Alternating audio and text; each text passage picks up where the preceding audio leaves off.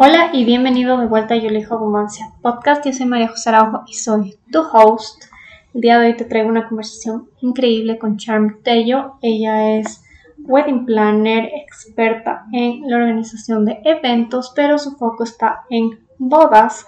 Y la conversación que tuvimos y que te la comparto con este episodio es en torno a todo lo que una boda conlleva, no quedarnos simplemente en la superficie, sino lo que conlleva una boda desde la parte de la relación de pareja, lo que implica este momento para la pareja, para la familia, para quienes los acompañan, pero también explorar un poco todo ese tema financiero que conlleva la organización de una boda, saber cómo ajustarte a un presupuesto, qué pasa si te sales de tu presupuesto y las opciones que vas a tener dentro de este evento que, como Charm lo menciona, no se lo tiene que tomar como el día más especial de tu vida, sino como un gran día que tienes que compartir con tu pareja, con tus amigos, con tus familiares y hacerlo especial desde esa perspectiva, porque como sabemos, la pareja tendrá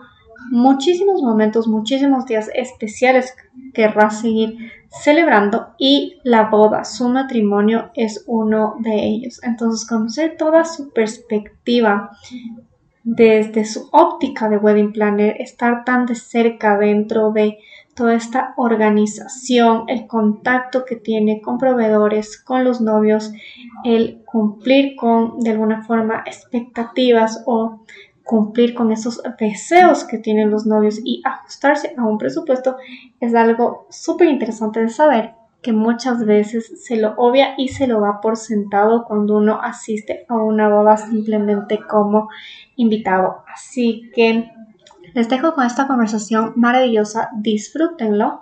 Les voy a dejar en la caja de descripción la información de Charm para que la tengan, alcance su usuario Instagram, su número de teléfono que también lo dejó en caso de que quieran contactarse con ella y querer la organización de algún evento y por supuesto si es que se trata de su boda no lo duden dos veces y también les dejo eh, para que me contacten a mí a través de mis redes sociales recuerda que me encuentras como mariajose.araujoa que te voy a ayudar en todo lo relativo al crecimiento de tu seguridad financiera de multiplicar tu dinero y de tener toda la información respecto a tu educación financiera que te permita tener una tranquilidad hoy y en el largo plazo. Así que ahora sí, empecemos. Hola Charm, ¿cómo estás? Bienvenida a Yo Abundancia. Qué bueno tenerte por aquí y verte a los tiempos. Me encanta realmente todo lo que, lo que transmites en tus redes sociales, la forma en la que cuentas las bodas, los matrimonios, las relaciones. Y por eso antes de empezar quisiera que nos cuentes un poquito de ti, quién eres y a qué te dedicas. Hola Majo, muchísimas gracias. Feliz de estar aquí como invitada en tu podcast. Muchísimas gracias por considerar eh, mi trabajo, lo que hago y, y sí, realmente es una profesión súper apasionante es muy gratificante también, en especial por las personas que voy conociendo en el camino. No solo los novios, llego también a conocer a sus familias, a tíos muy queridos, amigos, mejores amigos muy entrañables, entonces es, es muy lindo el proceso. También tiene sus momentos, eh, que los hablaremos más adelante. Pero bueno, de mí les puedo contar que, que empecé en eventos hace más ya de 10 años. Eh, como wedding planner tengo ya casi, o de hecho, eventos son casi 11 y como wedding planner 10. Em, y me encantó, o sea, la primera boda que la hice em, fueron 350 personas, era una chica ecuatoriana con un chico de Cuba vino bastante gente del extranjero y me encantó de ese día mirar como la cantidad de emociones que hay a lo largo del día. Y que yo siempre les digo a, los, a las parejas que es uno de los días más lindos en su vida. Nunca les digo que es el más importante ni el más especial, porque en realidad en una pareja hay muchos momentos lindos, importantes y especiales. Pero creo que particularmente el día de la boda es muy especial y, y muy lindo porque casi que es el único día que la pareja tiene para juntar como sus dos familias con sus mejores amigos, como todos juntos ahí celebrando por ellos. Y por eso también cuando hacen lista de invitados les digo como seleccionen súper bien sus invitados porque los invitados te dan algo que no te lo da ni el mejor presupuesto, que es parte de lo que ahora vamos a hablar, eh, pero cuando los invitados están como súper felices por, por, por, la pareja, eh, realmente esa alegría, ese amor a la pareja se siente. Entonces, realmente no inviten a nadie por compromiso ni porque les toca, hay ocasiones en que, claro, sus papás, en especial los papás, como que tienen compromisos de que, ay, pero es que yo le quiero invitar a mi amiga de toda la vida y a tal persona. Y a veces sí, o sea, para, las, para la pareja esas personas sí son representativas, los quieren como a tíos, pero en otras ocasiones no. Entonces, bueno, ahí pueden un poco que sus papás asuman esa parte eh, y también ya ahora hay cada vez más parejas como independientes, ¿no? Como eh, ellos mismos pagándose su boda y ellos decidiendo todo. Eh, ¿Qué más les puedo contar de mí? Bueno, entonces esa, en esa primera boda que hice, como esta cantidad de emociones me encantó y también me encantó como el proceso creativo porque para esta boda fue un año entero de planificación y claro, es un año en el que tienes muchas decisiones de promedio, vas creando cosas lindas para, para la pareja Em, ellos no tenían mucha idea de lo que querían, entonces fue como una construcción desde cero. Y creo que eso es lo lindo de las bodas, poder crear algo para la pareja muy único y particular. Em, es lo que esta profesión me permite, como constantemente estar innovando, creando y generando para ellos. Eh, porque a diferencia de un evento corporativo, el evento corporativo se formatea mucho y es mucho más sencillo y es mucho más de que el cliente confía en ti y te dice, toma todo mi presupuesto, yo tengo que llegar al evento y tiene que estar todo perfecto y ya. En cambio, en las bodas es un proceso creativo y eso es como súper lindo porque, claro, una cosa es hablarlo. Cuando ya ves materializado ese día, todo lo que viniste planificando es súper lindo. Qué hermoso, Charm. Sí, justo todo lo que me cuentas y por las bodas, incluso las que he asistido, sí te puedo decir, realmente ya ver los detalles, como tú dices, materializados, creo que es algo que a los novios, a los invitados, te llama la atención, incluso te hace sentir desde un aspecto ya de comodidad, de sentirte conectado con, con la pareja. Y justo quería también contar, y eh, preguntarte a ti, con todo ese amor que tú transmites por las bodas, eh, la energía que se nota al, al momento en que las organizas, ¿Qué significa una boda para ti y el matrimonio en general? Eh, chévere pregunta. Creo que eh, fue un, la respuesta fue tomando muchas formas y, entre esas formas te puedo decir que, que, fue replantear muchas cosas. Cuando inicié en esto dije, ¿a quién se le ocurrió que nos teníamos que casar? Entonces empecé a investigar porque dije un poco, ¿por qué no podemos vivir en unión libre todos felices? porque hay que casarse, o sea, ¿de dónde viene esto? Y claro, hay un tema, sí, em, un tema, digamos, de, historia, también hay un tema de religión. en, un momento era muy importante poblar la tierra, entonces una manera de poblarla era a través del matrimonio garantizar que vas a tener hijos. Eh, también mucho de la, digamos, como de la sociedad que se fue conociendo en el siglo pasado estaba basado en el matrimonio. Entonces, en el matrimonio además de hombre y de mujer, que eso también es como hay que, hay que mirar ahora en la realidad en la que estamos. Ahora hay otros grupos diversos y hay eh, bodas igualitarias que igual es lindísimo también ver cómo ese amor también es real. O sea, nos enseñaron, eh, tanto por religión como por cultura, que casi que la unión es entre hombre y mujer, pero no se albergó otras posibilidades. Entonces también es como, este tiempo ha sido, o sea, siempre creo que es como cada boda me permite a mí como mirar las cosas de diferente manera y ver, que siempre hay amor, siempre hay como esas ganas de, de, querer crecer con el otro, de querer construir con el otro, de soñar con el otro. Creo en el matrimonio, sí, pero creo en el matrimonio no de pronto como la forma en que yo de alguna manera me lo transmitieron a nivel, digamos, de familia o de cultura, eh, de que tiene que ser para toda la vida, de que tienes que tener hijos, o sea, el matrimonio en ningún momento, desde mi perspectiva, es algo a lo que estás obligado, ni un más, ni algo que tienes que hacer. y no hay ninguna condición. Hay una mm, sexóloga que me gusta un montón como su filosofía y todo lo que ella trata, que se llama Nilda Caraviglio. Sí, ella dice muy claramente como el amor no se busca ni se encuentra, el amor se construye. Se construye, exactamente. Entonces, eh, partiendo desde ahí, si tú quieres que algo te dure toda la vida, es una conversación que tienes que tener toda la vida con esa persona. Mucho de, esperar un cuento de hadas, eh, el fallo fue de Disney, que nos vendió esa idea. Eh, mucho tiempo hubieron N mujeres esperando por un hombre que las rescate, que las salve, que les dé todo.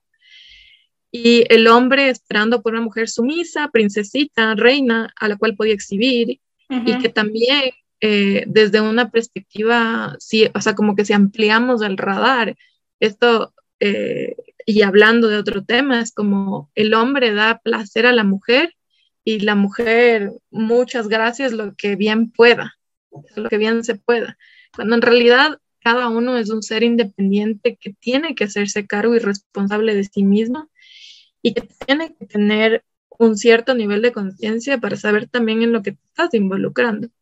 Cada pareja es un mundo, cada pareja es completamente diferente.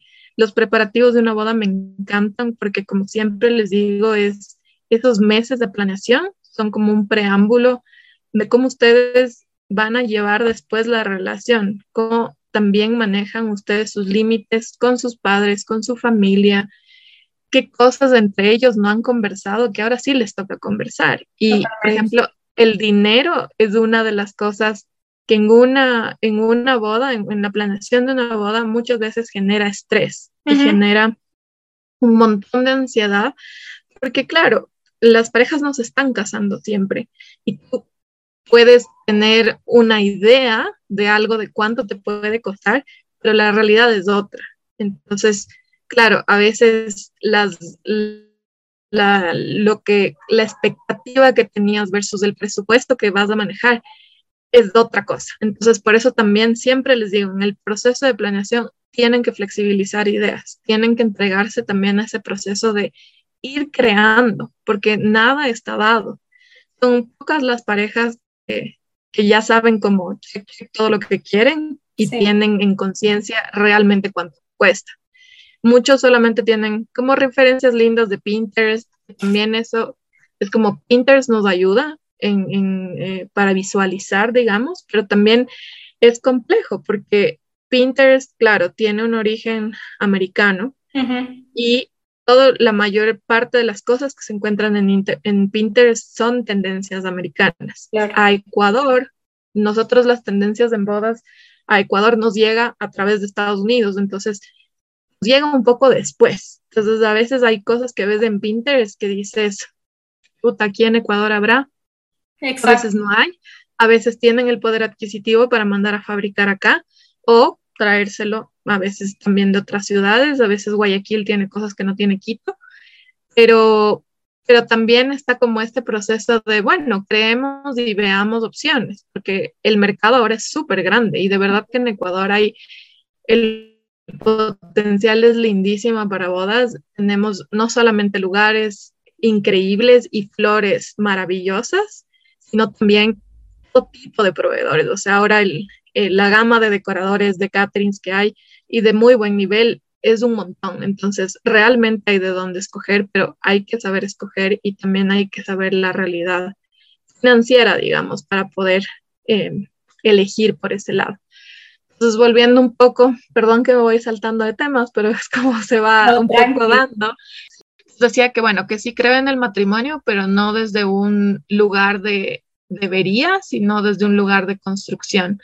Y esa construcción implica eh, mucha transparencia, mucha sinceridad de parte y parte, para poder expresar lo que quieres, para poder darte el tiempo también de sentir. Muchas veces sientes algo y hasta que no un poco lo desmenuzas y desarrollas en tu mente, no lo logras transmitir a la otra persona.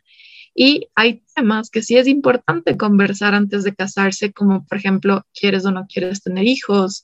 Eh, ¿te, gusta, ¿Te gustaría que viajemos un montón? ¿Te gustaría que pongamos una empresa juntos? ¿Te gustaría que construyamos una casa? ¿O te gustaría, te gusta como arrendar diferentes lugares para siempre estar cambiando de espacio? Em, hay un tema también importante que es este tema de la abundancia y es como la percepción que cada uno tiene del dinero. Cuando no percibes de la misma manera el dinero, la abundancia, la prosperidad, siempre van a haber como roces, porque claro, para ti puede ser como fundamental tener comida orgánica en la casa. Y la otra persona dice, o sea, para mí con que sean verduras compradas estamos. Si son orgánicas o no son lo más orgánicas, no es de mi interés. Entonces, hay cositas que sí, que creo que es importante irlas puliendo en el camino e irlas conversando. Finalmente, siempre se pueden llegar a acuerdos.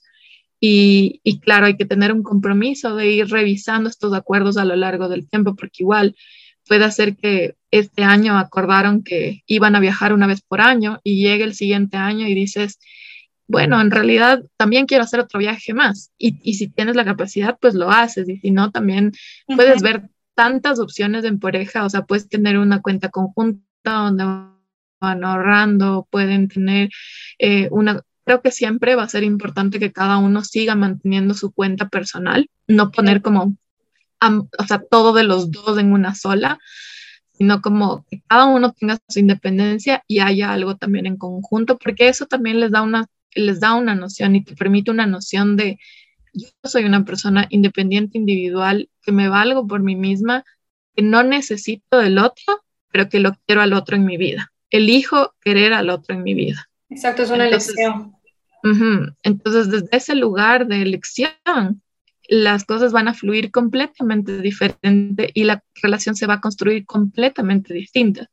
Muchas veces eh, en matrimonios en especial la mujer no llegó a pedir un divorcio porque qué iba a hacer de su vida, porque mm, antes, y puedo hablar de la época de mis tías, muchas se dedicaron a cuidar de la casa y cuidar de los hijos. Y claro, si se divorcian, de alguna manera, ¿con qué se iban a sustentar? Ahora los tiempos han cambiado un montón, ambas miembros de la pareja trabajan y creo que siempre es algo productivo para ambos que ambos tengan cada uno su espacio. Eh, eventualmente hay parejas que sí tienen una empresa en común em, y hay también épocas y épocas. Justo hoy día eh, estaba conversando con una amiga, ella sostuvo su hogar durante más de cinco años con tres hijos y el esposo era quien cuidaba a los hijos y ahora en la pandemia se dio la vuelta a la tortilla porque su negocio en pandemia no podía ejecutarse. Y en cambio al esposo le empezó a ir súper bien y ahora me decía como que alivio se siente y, y él, o sea, ella me decía como que él también está súper consciente de cuánto tiempo yo sostuve la casa y me dice, tranquila, ahora me toca a mí, ahora les sostengo yo. Entonces creo que eso es como lindo porque es un también como un retribuir y un entender que una pareja es un equipo. Entonces, habrán momentos mejores para el uno, mejores luego para el otro, pero estás ahí caminando. Qué hermoso, Charm, lo que nos cuentas. Eh, creo que englobas todo lo que te pregunto respecto de una boda y el matrimonio y no simplemente desde el concepto como tal, desde la definición, sino ya también de tus, de tus vivencias. Y me parece súper cierto lo que tú dices. Hay conversaciones que sí o sí se tiene que tener, por ejemplo, lo que mencionas del dinero, tenerlo de manera anticipada. Sin embargo, hay ciertos temas que simplemente van surgiendo, diría yo, a lo largo de, la relación. Uno no puede estar preparado para, para todo, pero sí puedes saber afrontar lo que se va viviendo y creo que esa, esa comunicación sí se la construye de manera previa. Sí, o sea, definitivamente son como digamos, no sé si se pueda decir herramientas, pero creo que hay formas herramientas, maneras de conocer al otro, caminos para, para comunicarte con tu pareja y, y, justamente ir construyendo, porque claro, mucho, mucho de lo que eh, pasa de pronto en una pareja hay, una, hay un tema ahí de, no comunicación por esperar que el otro adivine lo que estoy pensando o porque qué miedo decirle X tema. Entonces creo que es importante también cuando, cuando la persona se conoce a sí misma, también es mucho más fácil que pueda comunicarse. Cuando la persona no se conoce, comunicarse también se le vuelve un poco más complejo porque finalmente teme la reacción del otro. Entonces, también esa, como esa responsabilidad que cada uno tiene con sí mismo es crucial para mí. Y también eh, hay cosas importantes que hay que conversar, eh, por ejemplo, a lo largo de, de la planeación de bodas o cuando antes de comprometerte o cuando ya te comprometiste, porque muchas veces se comprometen y recién se casan al año. Exacto. Y es, por ejemplo, los tiempos, cómo quieren manejar los tiempos. Entonces, especialmente en América Latina, eh, es súper familia. Muchas parejas cuando se casan pretenden que todos los domingos puedan seguir yendo con su pareja a la casa de sus padres. Eso es súper típico. Entonces, claro, eso puede generar mucha incomodidad en la pareja que no es tan apegada a la familia o puede generar como, bueno, un domingo donde tu familia, un domingo donde la mía, pero también habrá un domingo donde no quieres ver a nadie y quieres descansar y eso es totalmente válido. Entonces, como conversar esas cosas y también eh, que se sepa comunicar a terceros eso, porque claro, si siempre me invento, se casaron María y Pedro, y María siempre iba a la casa de los padres de Pedro y llega un domingo donde no llega María, bueno, ¿qué pasó? Están peleados, se distanciaron, pueden haber muchas cosas ahí. Y cuando en realidad es como Pedro simplemente tiene que decir, bueno, María no viene conmigo porque hoy quiere descansar y ya está. Exacto. No, no pasa nada. Sí, entonces creo que es como, esas cositas son claves, pero como tener conciencia de ellos mismos es es crucial y justo por eso quiero, estoy ya como cocinando un, curso prematrimonial, por así decirlo, que dure al menos unas tres unos tres meses como de creación de justamente estas cosas, como eh, bajo qué espacios eh, queremos conversar, acordar, cómo hacerlo también, creo que es súper importante, y herramientas para que se conozcan a ellos eh, como, como, como seres únicos integrales y también como pareja. Los cursos prematrimoniales usualmente son, vienen dados por la religión católica y duran, apenas, son apenas una semana, eh, cada día dos horas y habla, se habla mucho, o sea, sí hay otros temas, pero mucho se basa como en lo que decía la Biblia. No siempre, eh, ya sabemos que, bueno, la Biblia, además de la traducción que tuvo y todas las versiones que se han venido dando eh, de la Biblia, no, no siempre lo que dice se lo puede tomar textualmente y no siempre también la interpretación que le dan es la interpretación que es, porque claro, a la religión, ¿qué le interesa? Que sigas teniendo hijos, porque finalmente, además, eso les hacen jurar, que sí van a tener hijos y que los hijos van a ser criados bajo la religión católica. Entonces creo que tiene que haber una libertad también de decir, bueno, quiero o no quiero hijos, porque un hijo es una responsabilidad gigante. Entonces sí, o sea, creo que las parejas necesitan como, como guías y, y estas herramientas tiempo antes y claro, en algo que se vaya desarrollando a lo largo y no algo tan puntual de solo una semana. Y Charm, justo con lo que mencionas de los cursos prematrimoniales, eh, yo he visto, por ejemplo, en mis amigos que se han casado por la Iglesia Católica, que hacen los cursos y no lo hacen tanto por el hecho de ser creyentes o no, sino más por la simple concepción de decir, me quiero casar por la Iglesia Católica y es un requisito de la Iglesia Católica. Pero creo que si es que se empieza a tener otras alternativas, la brecha también se empieza a abrir y de algún modo también se tendría que empezar a flexibilizar estos temas porque si no eres ni siquiera practicante y lo haces por cumplir un requisito, no le veo tampoco la, obligatoriedad de tener que cumplir con otras cosas si a la larga eh, sí puedes aplicar muchos de los conceptos que te pueden dar en los cursos prematrimoniales, en lo que la Iglesia Católica te diga, pero vas a regirte igual por tus propios principios y no tanto por lo que te estén diciendo que es o no es. Que claro, ya desde, desde una perspectiva de ponerle o no ponerle juicios ya dependerá de cada uno, pero, pero sí, totalmente el abrir estas, estas opciones me parece súper acertado y creo que es una alternativa que, que, a largo plazo totalmente se tendría que, que considerar. y, que, igual hay que contemplar, Majo, o sea, hay gente que, que, sí, o sea, hace el prematrimonial tal vez no porque que veste que creyente que es de la religión católica o que veste todos los domingos va a misa, sino porque sí creen en Dios y que finalmente, aunque sea como un requisito para casarte por la Iglesia Católica, lo hacen desde quiero recibir la bendición de Dios. Y porque así te enseñaron que la bendición de Dios se recibe en una iglesia. Entonces creo que ahí también es como súper importante respetar creencias, respetar credos, eh, cada uno es libre de elegir, em, pero también es importante conversar justamente, por ejemplo, si una pareja quiere tener hijos y uno de ellos, me invento, es cristiano y el otro es católico, les vamos a llevar a las dos iglesias y que finalmente en algún punto de su vida decidan con cuál se quedan o solamente la católica o solamente la cristiana.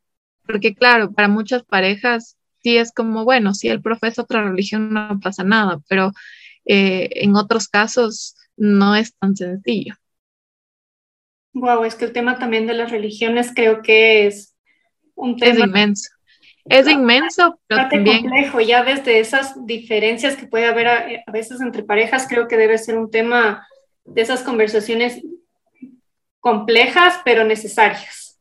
Ajá, pero también para mí, o sea, después de como ver muchas formas de casarte, ceremonias y creencias, creo que finalmente todas las religiones apuntan a lo mismo. En esencia son lo mismo. Ajá. Entonces, partiendo de ese precepto, pues a la final es lo mismo. Quieres llegar al mismo punto, en esencia quieres llegar a lo mismo. Pero bueno, ahí en el camino tienen que ir conversando justo de las formas. Sí, totalmente. Y Charm, con lo que nos has contado respecto de, de, las bodas, de tus experiencias en bodas, si tendrías que elegir tu boda favorita, la que has organizado, y no por los novios, no por no lo que nos contabas por los tíos, los amigos que haces, sino en general por la decoración, la organización, lo que tú lograste como, como wedding planner, ¿tendrías alguna que podrías describirnos? No podría escoger solo una porque creo que tengo varias pero creo que lo que más me gusta es sí poder disfrutar de todo el proceso. O sea, desde conocer a los novios y que pongan la fecha de boda hasta ya, o sea, igual yo mi trabajo no termina el día de la boda, termina como dos, tres meses después porque estoy al pendiente de que se cumpla todo lo que contrataron. Eh, pero ese proceso de creación es súper lindo. Entonces, eso para mí es como muy gratificante, como poder lograr eso con cada uno, porque claro, las bodas no se repiten, o sea, por más de que yo estoy haciendo bodas siempre, la pareja nunca es la misma, sus invitados nunca son los mismos y no importa si hay la misma silla en la una o en la otra, nunca es lo mismo. El sentimiento, lo que se siente ese día es completamente distinto. Entonces, creo que si o sea, si voy por, por algo favorito, no pensando en novios ni decoración ni así, tendría que decirte que es como el proceso creativo, como esa posibilidad de crear, eso es lo que me encanta, me apasiona, me gusta. Y sí, tiene sus momentos difíciles, tiene, tengo parejas que muchas veces son súper opuestos y encontrar puntos en común nos demora un poquito más que de pronto a otra pareja que, que sí son más parecidos pero, pero se logra y los resultados son súper lindos. Y justo con lo que nos cuentas ahorita de que hay veces que te ha tocado parejas que tienen gustos distintos, prioridades distintas. En estos casos, por ejemplo, ¿qué tanto influiría un presupuesto para una boda en lo que tú logres organizar como wedding planner y ajustándote los resultados también que los novios te piden? Claro, o sea, muchas veces sí, eh, por ejemplo, para la novia o para uno de ellos hay prioridad en la marca de licor. Y en cambio, para la otra pareja, para el otro miembro de la pareja dice, no, para mí la prioridad es la comida. Entonces, claro, a veces sí es un tema de ceder y decir, bueno, yo puedo, mi límite llega hasta tanto. Eh, me parece, de, por ejemplo, uno de los rubros es decoración. Me parece exagerado que gastemos 10 mil dólares en decoración. Yo no quiero gastar más de 8 mil. Y en cambio la otra persona dice, no, yo sí me quiero gastar los 10 mil porque sí quiero los foquitos de luces en las carpas o en los techos o porque vi tal flor y aunque nos cueste más, eso es algo que realmente sí quiero. Entonces, claro, hay muchos puntos medios, digamos, en que el uno cede, el otro cede, y ahí también les permite a ellos reconocer sus límites y sus prioridades. Eh, muchas veces y cada vez es más común que los novios se paguen su propia boda. Entonces, claro, a veces sí vienen con unos presupuestos muy bajos versus las expectativas que tienen para su boda y también con un tema de nos estamos construyendo nuestra casa. Claro. Entonces, como esa es nuestra prioridad y está perfecto. O sea, yo creo que cuando tú decides casarte con alguien, también tienes estos proyectos en conjunto y obviamente si estás construyendo una casa, si estás con un proyecto de, de mudarte o ya, por ejemplo, compraste una casa hecha y estás con un préstamo de por medio, bueno, analiza opciones, siempre va a haber majo. O sea, siempre hay como opciones de festejarlo de manera diferente, de reducir el número de invitados, de hacer algo más pequeño, de hacer algo en otro tipo de formato. O sea, opciones siempre hay. Lo que es un poco difícil a veces es el tema de las expectativas. Entonces, claro, hay gente que siempre soñó con su boda, eh, que sea de cierta manera, con cierta cantidad de gente, que vaya a la orquesta tal, el fotógrafo tal, y claro, cuando empiezan a ver precios y lo que realmente cuesta, sale completamente lo que tenían pensado. Entonces ahí se prioriza y bueno, tal vez no tienes la orquesta que siempre quisiste, pero sí el fotógrafo. Por ejemplo, para mí fotos es una gran prioridad porque es lo único que les queda después de una boda. Totalmente. Eh, y siempre hay otros rubros, en cambio, que se los puede manejar y se los puede mirar desde otras perspectivas. Pero, pero sí, o sea, han habido a veces parejas con las que he tenido una conversación y es como, bueno, nada, sí, nuestra prioridad es nuestra casa, haremos un guasipichay lindo de la casa y esa será como también nuestra fiesta de la boda y ya. Y ya, y sueltas, sueltas la expectativa, pero no, no para todo el mundo es fácil soltar. Y también todavía hay eh, aquellas bodas en las que los papás, los que, los que pagan la boda, los papás de ambos lados, a veces también hay eh, una combinación, como una parte van a poner los novios, otra parte van a poner los papás de cada lado. A veces también se da el caso de que apareció un tío que te quiere regalar todo el licor, apareció el primo que tiene un carro increíble y entonces ya no tienes que alquilar carro. Eh, y así, o sea, siempre de pronto hay circunstancias que no esperabas y que la vida te las, te las va poniendo. También a veces hay expectativas de que con los regalos vas a poder recuperar toda la inversión de la boda y eso no es nada real porque finalmente hay gente que pone, o sea, el promedio de un regalo, estamos hablando de 100 dólares, pero hay gente que no te pone 100, hay gente que te pone mucho menos. Exacto. Así como también hay gente que te pone mucho más. ¿Y de qué depende? Depende a veces mucho del cariño, como de la cercanía. Eh, yo he tenido igual parejas que, que les han dado regalos de 5 mil dólares, 10 mil dólares, pero son tíos muy cercanos o, por ejemplo, sus abuelos. Y son la excepción. Claro, y que, y que no, no, no, es el, no es el gran general que finalmente dices, ah, ya, listo, recuperé la inversión de la boda. Eso no va a pasar. Justo escuché hace un par de meses un podcast en que hablaban igual de temas de bodas y que nos contaban que, bueno, se le hacía una especie de entrevista a, a los novios y ellos decían que si es que los papás, por ejemplo, querían invitar lo que decías, al amigo o lo que sea, los papás asumían esos costos de esos invitados y obviamente los novios asumían los costos de sus propios invitados. Entonces, eso desde la óptica financiera, ya tomando en cuenta que lo que tú mencionabas, hay muchas parejas que actualmente manejan su propio presupuesto y no dependen de lo que los papás vayan a pagar, me parecería una alternativa válida. No sé si te ha pasado a ti algo similar aquí en Ecuador. Claro que sí, totalmente. O sea, muchas veces, y en especial cuando los quieren hacer la boda a su manera, qué sé yo, por ejemplo, quieren casarse en la playa o quieren casarse en la tarde y quieren tener, por ejemplo, una banda de rock o quieren como hacer cosas que de pronto no es lo tradicional. Claro, siempre van a ver los papás que digan, no, pues, pero ¿cómo vamos a tener una banda de rock si eso no es música bailable? O ¿cómo vas a hacer en la playa si la mayoría de la gente no va a poder ir? O cosas así.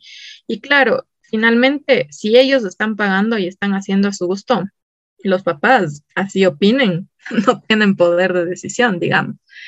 Pero también, claro, sí hay esta parte de que, oye, ¿cómo no le estás invitando a fulano, a sutano? Entonces, yo sí les he dicho, vean chicos, descomplíquense porque, claro, muchas veces, o sea, los papás quieren invitar a una persona más, quieren invitar a 10 más, 15 más, 20 más.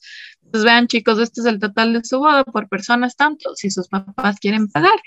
Ese es el valor que les tienen que dar. Y muchos papás sí acceden, porque para ellos es importante que estas personas estén, ya sea porque son muy queridas para ellos, ya sea porque esas otras personas también les invitaron al matrimonio a sus hijos, entonces no pueden como soltar ese compromiso.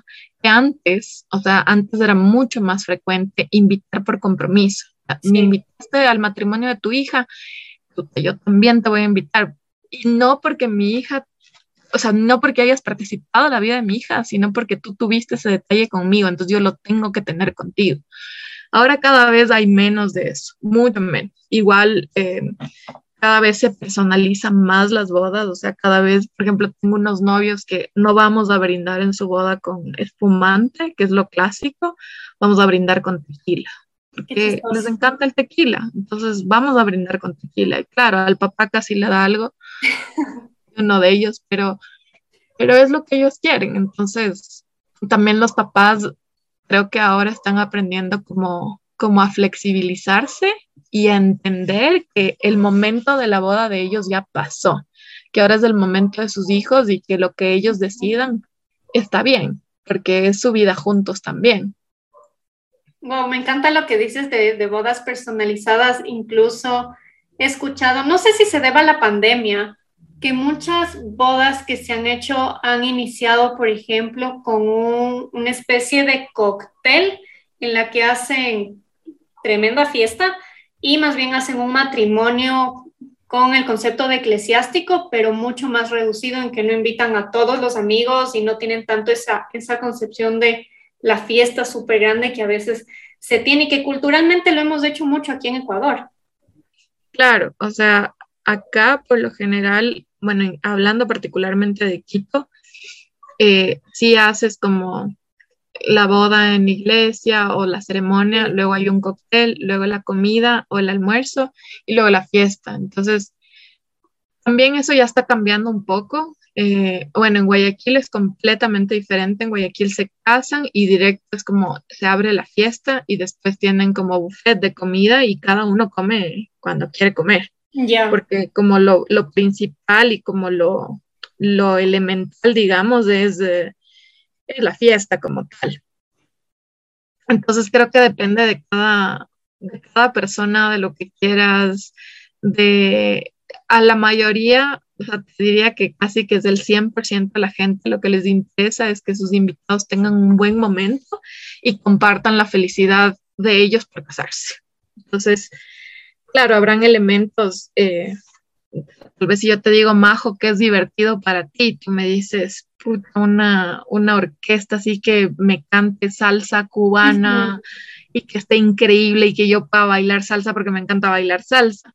Y de pronto me preguntan a mí y yo te digo, no, para mí divertido es que de Leia y a shawarma, dulces árabes, café turco, o sea, Claro. Cada uno tiene su personalidad, cada uno tiene su, sus referencias de lo que le gusta. Entonces, hay que hacer la boda al gusto de uno. Y no, o sea, muchas veces, especialmente, por ejemplo, en temas de comida, quieren pensar en, en, el, en la mayoría de invitados y no se puede. y siempre les digo como elijan el menú que ustedes quieren, los que tengan alergias o los que tengan alguna restricción, me lo van a hacer saber porque claro, soy yo la persona que siempre hace las confirmaciones y eso es algo que siempre les pregunto, pero no puedes escoger un menú tratando de complacer a todos, es imposible, nunca vas a escoger nada. Y algo que quería preguntarte es justo con el curso que hicimos juntas, que ya es casi dos años, me acuerdo que tú empezaste a topar temas de cómo crear conciencia en las relaciones de pareja y creo que viene muy ligado con lo que me contabas de esta especie de curso prematrimonial que estás, que estás creando. ¿Te has encontrado eh, ya en todo el proceso que tú llevas como wedding planner con parejas que no han tenido conciencia en torno a su situación financiera y lo que una boda conlleva? O sea, que en verdad se llevan sorpresas sobre los presupuestos, los costos, o que incluso no, han hablado entre ellos. Por supuesto que sí. Y realmente eso es un tema, eh, por un lado, culturalmente, como que no te enseñaron a hablar claramente y de frente de muchos temas, porque muchos, eh, cuando tú estás en pareja, replicas mucho de lo que tú pudiste observar a tu alrededor. Entonces, en muchas casas el hombre era el que tenía, digamos, ganaba un sueldo y él administraba. En otras, en cambio, él ganaba el sueldo y le daba a la mujer para que administre. Y así. Pero sí hay muchas parejas que no tienen ni idea cuánto gana su pareja, qué sueldo tendrá. Eh, no, no dimensionan, por ejemplo, no conversan de, oye, bueno, a ver, ¿queremos construirnos una casa o vamos a alquilar departamento? Entonces, ah, bueno, sí, alquilemos, ok, yo pago, ahorita estoy viendo solo y pago 600 dólares. Y ella puede decir, ah, no, yo pago 200 y vivo en, en un espacio compartido. Y yo no tengo para poner al mes más que 200. Claro. Entonces, ok, ¿cómo vamos a manejar eso? Llegamos a un acuerdo de un arriendo de 400 que sería un punto medio para que cada uno ponga 200 o estoy dispuesto a entregar mis 600, la otra persona 200 y se busca un espacio de 800. Hay muchas formas, pero el tema del dinero no es fácil conversarlo en pareja.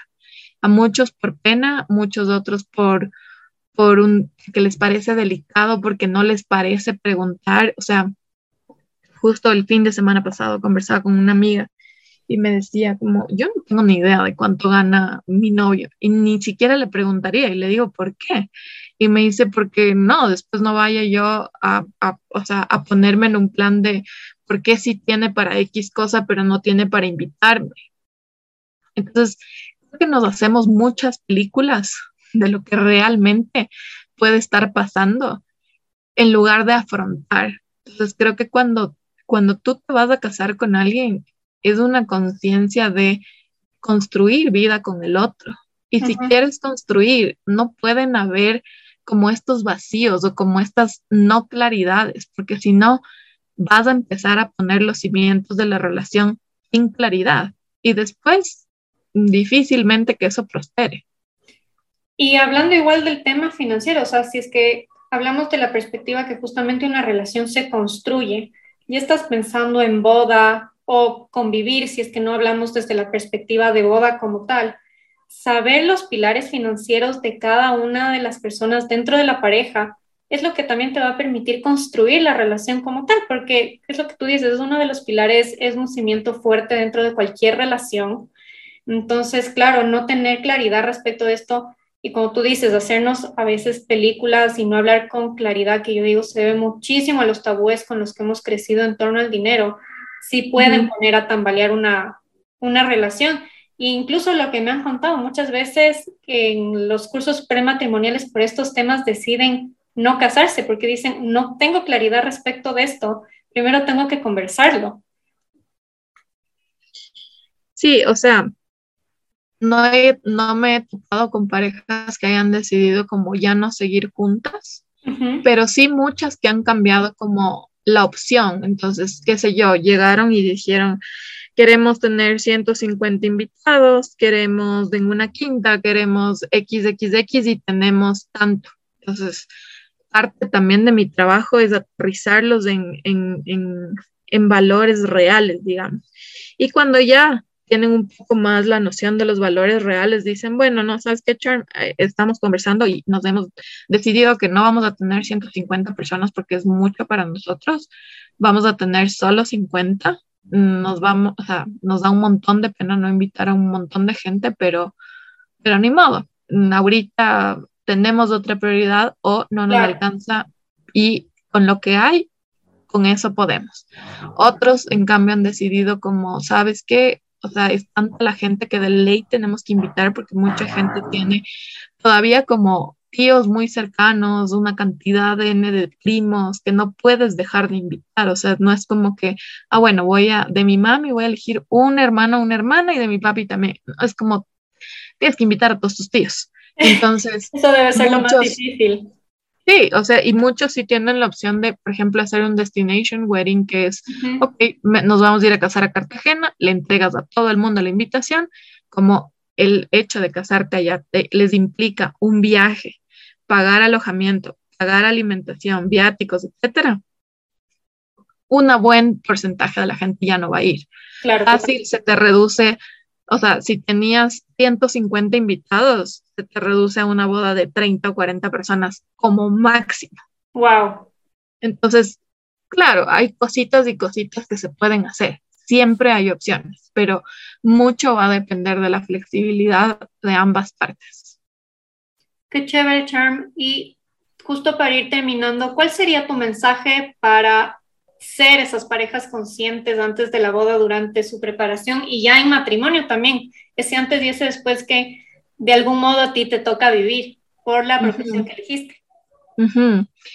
Creo que lo que les podría dejar, eh, que es algo que lo he vivido y que, y que lo veo también, que es mientras tú tengas tu energía en ti y te mires a ti y puedas tener conciencia sobre ti, entonces puedes pretender empezar a caminar con alguien más. Las personas que no se conocen a sí mismas, las personas que no han atravesado procesos, las personas que no han sanado heridas de infancia, que no están en un contacto, digamos, con lo que les gusta, con lo que quieren, con lo que no quieren, con lo que les hace feliz, con lo que desean para su vida, difícilmente van a poder estar bien en una pareja, porque cuando la persona no se ha resuelto a sí misma, pone todas las expectativas en el otro y espera que el otro le resuelva, espera que el otro le haga feliz, espera que el otro haga justo eso que estaba esperando para entonces por fin empezar a vivir. O sea, la expectativa que a veces le ponemos al otro es demasiado grande. Y justamente por eso hay que conversar. O sea, creo que les invitaría tanto a la gente que está en pareja como a la que no está en pareja, que vean qué tan fácil les es comunicar lo que sienten, lo que piensan. O sea, pensamiento y sentimiento están completamente vinculados. Muchas veces sientes algo y empiezas a pensar cosas, otras veces por cómo empiezas a pensar, te empiezas a sentir. Entonces, como realmente ser súper honesto y decir, como, mm, a mí no me gusta hablar de mis emociones, o como, por ejemplo, yo durante mucho tiempo, eh, cuando me enojaba, nunca decía nada. O sea, era una tumba completamente, no, nada de nada. Eh, y estás, algo te pasa yo, ¿no? Y estás bien, sí. Entonces, claro, es como, ahora me, o sea, ahora si estoy enojada, es como se me nota, es muy evidente. Y, y ya ahora es como, puedo también comunicar y puedo también, y es como súper importante que puedan validar sus emociones cada uno, porque claro, si, si por ejemplo yo estoy en un momento en que estoy enojada y te pido que por favor dejemos la conversación para luego que me des un rato de estar sola y después de eso conversamos, perfecto. Pero si la otra persona está insistiendo y como que, no, pero es que yo quiero conversar ahorita, pero es que resolvamos ahorita, pero es que cómo voy a irme, es como invasión también del otro espacio, pero cuando tú, o sea, por eso es tan importante, tan, tan, tan importante que las personas se conozcan a sí mismas, porque si verdaderamente estuviéramos más conectados a nosotros, podríamos estar con el otro. Justo igual, bueno, ayer también con una amiga conversaba eh, de cómo es esto del dar y recibir en una pareja y muchas veces no estás preparado para recibir mucho y más bien estás como en toda la predisposición de dar y dar y dar y dar y dar. Y ahí también hay que ser sincero de por qué estoy dando tanto. Estoy dando tanto para que el otro no se vaya. Me da miedo que se vaya, me da miedo que esto se termine. Obviamente nadie quiere que la relación se termine, nadie quiere que el ser amado se vaya, pero pero no es, o sea, no, no, ni te viene dado y creo que también nunca terminas de conocer a la otra persona, porque tú mismo también estás en constante cambio. Quien se conoce a sí mismo sabe que es válido que ayer te sentiste bajoneado y hoy amaneciste con un, una energía súper bien, súper chévere. Y esa persona que se conoce también sabe cuando el otro, tú estás en un momento súper chévere y el otro está medio bajoneado, darle el espacio al otro y decir, bueno, está en su momento de bajón, le voy a dar chance a que esa persona resuelva su momento de bajón. Si es que me pide ayuda, si es que me quiere contar algo, si es que necesita decirme algo, yo estoy. Pero mientras la otra persona no me pida, no voy a accionar, ni voy a tampoco tratar de evitarle que sienta cualquier emoción, porque finalmente creemos que el estar en pareja es siempre felicidad, siempre es fácil, y en realidad es, es, es un camino de todos los días, un camino de, bueno, hoy también te elijo y te sigo eligiendo y quiero seguir caminando contigo. Y hoy no tengo muy claro, se me está como nublando lo que estoy sintiendo por ti, pero decido mirarme a mí para tener claridad y, luego como de verdad poder comunicarle al otro lo que, lo que necesitas, porque claro, justamente nos perdemos en esto de, de, de, querer que el otro resuelva. Es mucho más fácil que un tercero te resuelva, es mucho más fácil que un tercero te alegre el día, es mucho más fácil que un tercero te diga, ay, qué bestia, mi amor, cómo te amo, qué hermosa que eres, que te vaya lindo. Y wow, se te compuso el día. Totalmente. Pero si el otro, por algún motivo, tuvo una mala noche, se levantó, desayunó rápido, se fue a trabajar, no te escribió, en lugar de como tú misma decir como, bueno, gracias Dios mío por este día, gracias porque estoy viva, gracias porque es una nueva oportunidad, es como, ¿por qué no me escribió? Qué raro, ¿qué será? ¿Qué estará pasando? Y claro, no, no te atreves tampoco a preguntar, porque ese preguntar es como, qué miedo, o sea, qué miedo que, que, ya no sienta lo mismo por mí o que esté pensando en dejarme, o sea, hay un montón de cosas que sí es importante mirar. Y creo que es importante también cuando uno rumea mucho en la cabeza o rumeas mucho en una emoción, reconocer y decir, hasta aquí, o sea, no más, no me voy a permitir esto y yo me hago cargo de mi parte y el otro se hace cargo de su parte. Nunca en una pareja es eh, como busquemos quién es el culpable o busquemos si una, una, relación no funcionó y se terminó, cumplió su ciclo, tenía que terminarse. Y hay cosas, eh, como les decía, que, que, sí se pueden conversar, se pueden acordar, pero hay otros negociables que, que, que no. O sea, y por eso es súper importante conocer los límites de uno. Así yo sé que, por ejemplo, para mí un límite súper claro es em, no involucrarme con alguien que sea como súper practicante de alguna religión, que siempre va a algún templo o algo. Tengo que desde el principio ser súper honesta conmigo y decir, bueno, por ahí no va mi camino. Claro. Eso es algo que yo lo fui aprendiendo, porque Claro, yo siempre he creído en Dios, yo no profeso ninguna religión, digamos, crecí sí en una familia católica, pero para mí Dios está dentro de cada persona y yo me conecto con Dios de diferentes maneras. Y tuve un novio cristiano, tuve un novio musulmán y fue difícil, fue difícil porque, claro, eh, cuando hay una creencia muy fuerte sobre cómo tienen que ser las cosas, eso definitivamente va a afectar a todo lo demás. Entonces, eh, eso a mí me permitió, esas dos experiencias a mí me permitieron decir como, para mí no es negociable como estar con alguien que, piense muy diferente en la forma espiritual, digamos, en la parte espiritual, porque para mí eso es, es, clave. Entonces, claro, puede venir alguien que de pronto sigue alguna otra religión, pero, pero no le es, eh, no le es crucial, digamos, o no le afecta en todos los ámbitos de su vida. Y, y nada, eso, les diría eso, les diría también que, que se vale pedir ayuda, que una relación, justamente porque es una construcción, necesita muchas veces de un experto. Entonces es como cuando quieres construir una casa, necesitas de un arquitecto, necesitas de un ingeniero, necesitas de, de, albañiles, necesitas de gente que sepa en dónde comprar los mejores materiales, necesitas de una diseñadora de interiores, necesitas, eh, por ejemplo, alguien que conozca de suelos, que te diga como, sí, aquí es un buen terreno para que construyas o sabes que no, primero tendrías que hacerle un tratamiento X al terreno para que pueda la casa sostenerse bien. Necesitas a alguien em, que te haga unos buenos planos, tal vez hasta un render de cómo va a ser la casa. Entonces, se vale pedir ayuda cuando se está en pareja. Es súper válido que cada uno a veces también busque su propia ayuda. Eh, conozco muchas parejas que cada uno tiene su terapeuta por su lado y otras parejas, en cambio, que tienen el mismo terapeuta. Em, y es válido también como los caminos que cada uno quiera ir eligiendo y no, nadie tiene por qué quedarse en una relación porque me enseñaron que así tenía que hacer, porque se supone que debe ser para toda la vida, porque me voy a hacer sin la otra persona. la verdad es que somos seres completos, integrales y que sí, si romantizamos el amor y cuando estás en la cúspide de una relación es como yo no sé qué me haría sin el otro, pero en realidad sí sabes, porque sí has estado sin la otra persona. Solamente que, claro, te encanta lo que sientes estando en compañía de esa persona.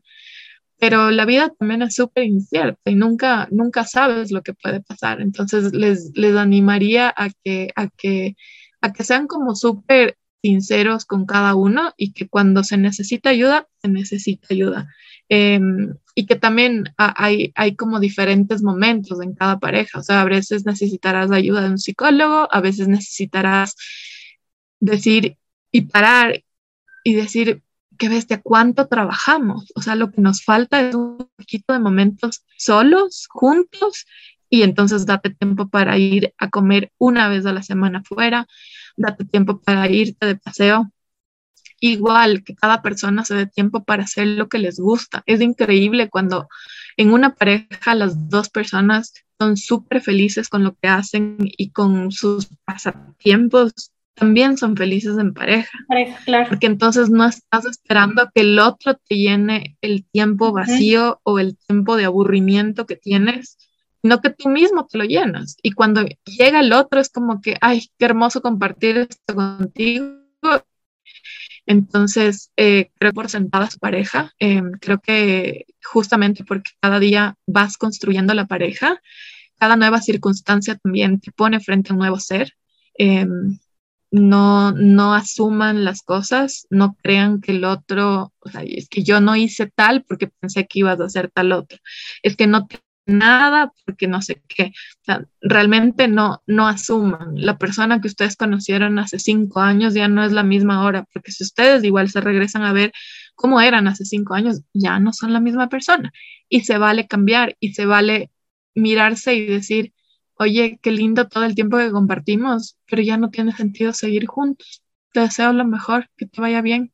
Como también, oye, qué lindo cinco años que nos hemos dado, pero creo que nuestra relación necesita cambiar, necesitamos cambiar de nivel, necesitamos evolucionar, necesitamos eh, tomar la relación desde otro lado. Eh, también igual los hijos son un cambio súper grande en una pareja. Uf, total. Entonces, eso, eso, esas, esas tres cositas.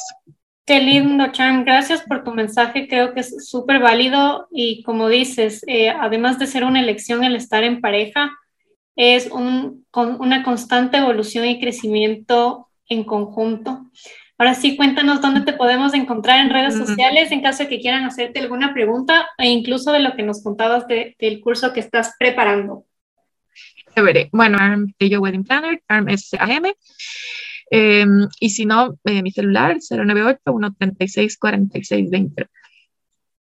Hermoso, buenísimo, Charm. Gracias por tenerte aquí nuevamente en yo elijo abundancia, qué chévere conversar de estos temas Y voy a estar pendiente cuando saques tu, tu curso para que también nos puedas contar un poquito más sobre eso. Claro que sí, te agradezco un montón, Majo, por, por invitarme y feliz de compartir con todos. Muchas gracias, Sharon. Te mando un abrazo fuerte. Chao. Un abrazo también. Chao.